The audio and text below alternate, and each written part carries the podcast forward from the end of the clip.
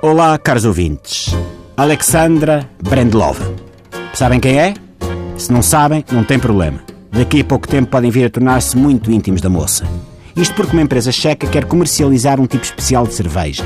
Uma que terá na sua composição a bactéria ácido-láctica retirada, nem mais nem menos, da vagina da modelo Alexandra Brendlova. Esta empresa checa está a fazer uma recolha de fundos na internet para recolher os 150 mil euros necessários para a comercialização. E eu fui logo a correr dar o meu contributo, porque era mesmo que me estava a apetecer. Uma cerveja vaginal.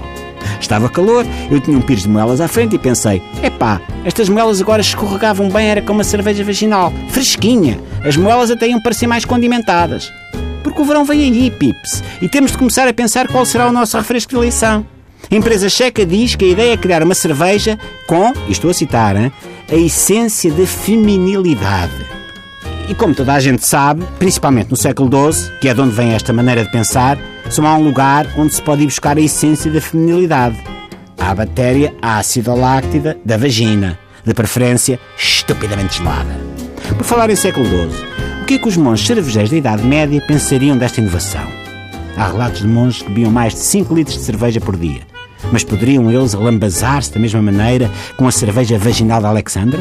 Se eram monges, isso não seria pecado? E como é que depois se pede isto num bar? Olha, se faz favor, é uma vaginal. Nada mini. Pode ser mini. Sai uma mini vaginal. E para comer, não marcha nada? Pode ser um pires de pipis. Sai um pires de pipis com uma mini vaginal. Estupidamente gelada. Essa vaginal é estupidamente gelada, hein? Aliás, eu estou aqui a falar, mas nem sei que nome é que vão dar a isto. Cervagina. Parece-me ser o mais lógico. Cervagina fresquinha.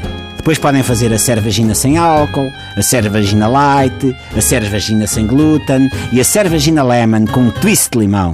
Malta do marketing, apontem isto, hein? são tudo ideias. Se a moda pega por cá, quem sabe um dia não poderemos ter a cervagina a apoiar a nossa seleção. Mas a cerveja, bem sabem os verdadeiros apreciadores, é muito mais do que apenas um acompanhamento das bifanas e dos courados numa relota em noite de derby. Perguntem um dos maiores entendidos da matéria, o Francisco José Viegas, que tem inclusive uma obra publicada sobre o assunto. Já agora cá, Francisco, se me é permitido o atrevimento, hein? intertalo por Francisco, não quero acabar o ano sem um volume seu acerca desta nova cerveja. Não me basta saber o teor alcoólico da Alexandra Brandlova. Quero saber todos os pormenores.